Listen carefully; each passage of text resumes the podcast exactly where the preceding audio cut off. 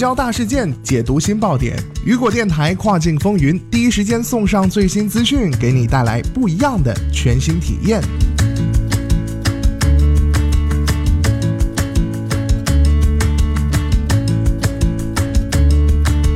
Hello，大家好，欢迎大家收听雨果电台跨境风云，我是大熊。卫视平台近期发布了关于配送设置调整的重要通知。从九月十七号起，产品 SKU 维度配送设置功能将弃用，新功能啊将采用商户的维度的配送设置。而从七月三十号的零时开始，如果产品已在国际运费设置内为某些国家或地区单独设置过的运费，商户将无法使其变更为使用产品运费。这个调整比较复杂，那么各位小哥哥小姐姐们是否已经准确理解了其中的意思了呢？那么今天看到的时候，内心也是十分拒绝的啊！新旧交替是什么鬼？其实这是最有益于商户发展的了。那么对于这个重要调整，你需要知道以下几个关键问题。好的，下面的时间马上进入到今天的跨境风云。跨境风云，首先我们来关注到的是产品 SKU 维度配送设置功能弃用。所谓的产品 SKU 维度配送设置功能，就是对每个产品的每个 SKU 分别设置各个路项的运费配送设置功能。那么该功能啊，将于二零一八年九月十七号起正式弃用啊。同时，新的配置方式商户维度配送设置功能也已经上线，而在更早之前，相关的变更的过渡就已经开始生效啦。世界标准时间二零一八年的七月三十号的零时开始，如果产品已在国际运费设置内为某些国家或地区单独设置过的运费，商户将无法使其变更为使用产品运费。下面举个例子啊，在产品里的。查看所有产品措施编辑国际运费的页面当中，我们可以看到啊，产品 A 已为某些国家单独设置过运费。那么自世界标准时间二零一八年的七月三十号的零时开始，商户不能在澳大利亚、奥地利和比利时等国的运费模式修改为使用产品运费。再来关注到的是国家维度的运费设置方法。产品 SKU 维度的配送设置功能将逐步的停用，而后继的商户维度配送设置已经正式上线了。商户维度的配送设置是针对商户店铺内所有非促销类产品的这个配送设置。那么该如何使用这个功能呢？目前啊，商户维度的这个配送设置功能正在逐渐的替代产品 SKU 维度配送的设置。那么在使用中需要注意以下几个关键事项。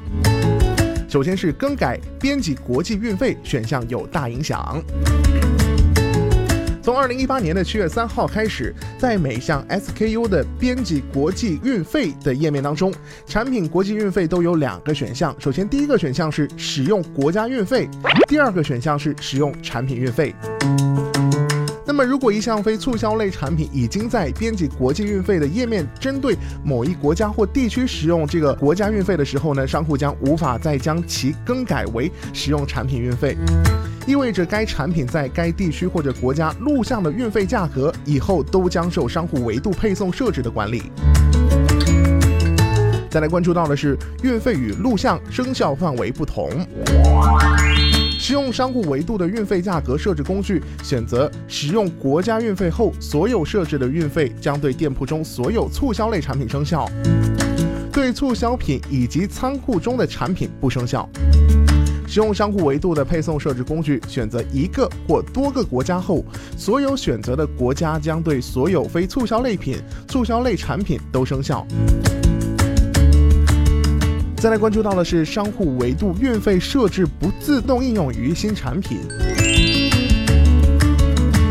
商户维度配送设置不会自动对应用于新增的产品。如果啊已经设置好加拿大国家运费为十美元，然后新上传一个产品，那这个新产品的加拿大录像的运费模式依然是默认的使用产品运费。那么商户可以上传以后单独为这个产品设置加拿大的运费。再来关注到的是屏蔽国家不受影响。商户使用商户维度运费设置工具设置了某个国家的运费，如果一项产品屏蔽了国家或者是地区，那么商户维度的配送设置完成后，该产品依然对该国或地区进行屏蔽。对产品运费的个别调整需进入产品页面里设置。商户维度的运费调整是对商户整个店铺的非促销类产品的统一调整。如果商户对于其中个别产品有不同的产品或者配送国家或地区的需求，如果修改运费、屏蔽某项产品的国家录像等，可直接进入产品措施页面逐个调整。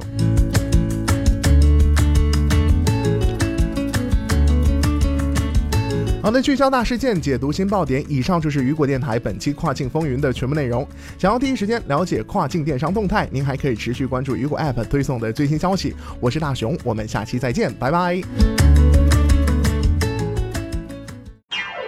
想要获取更多跨境电商资讯，您还可以打开手机应用市场，搜索下载雨果网，第一时间了解行业最新动态哦。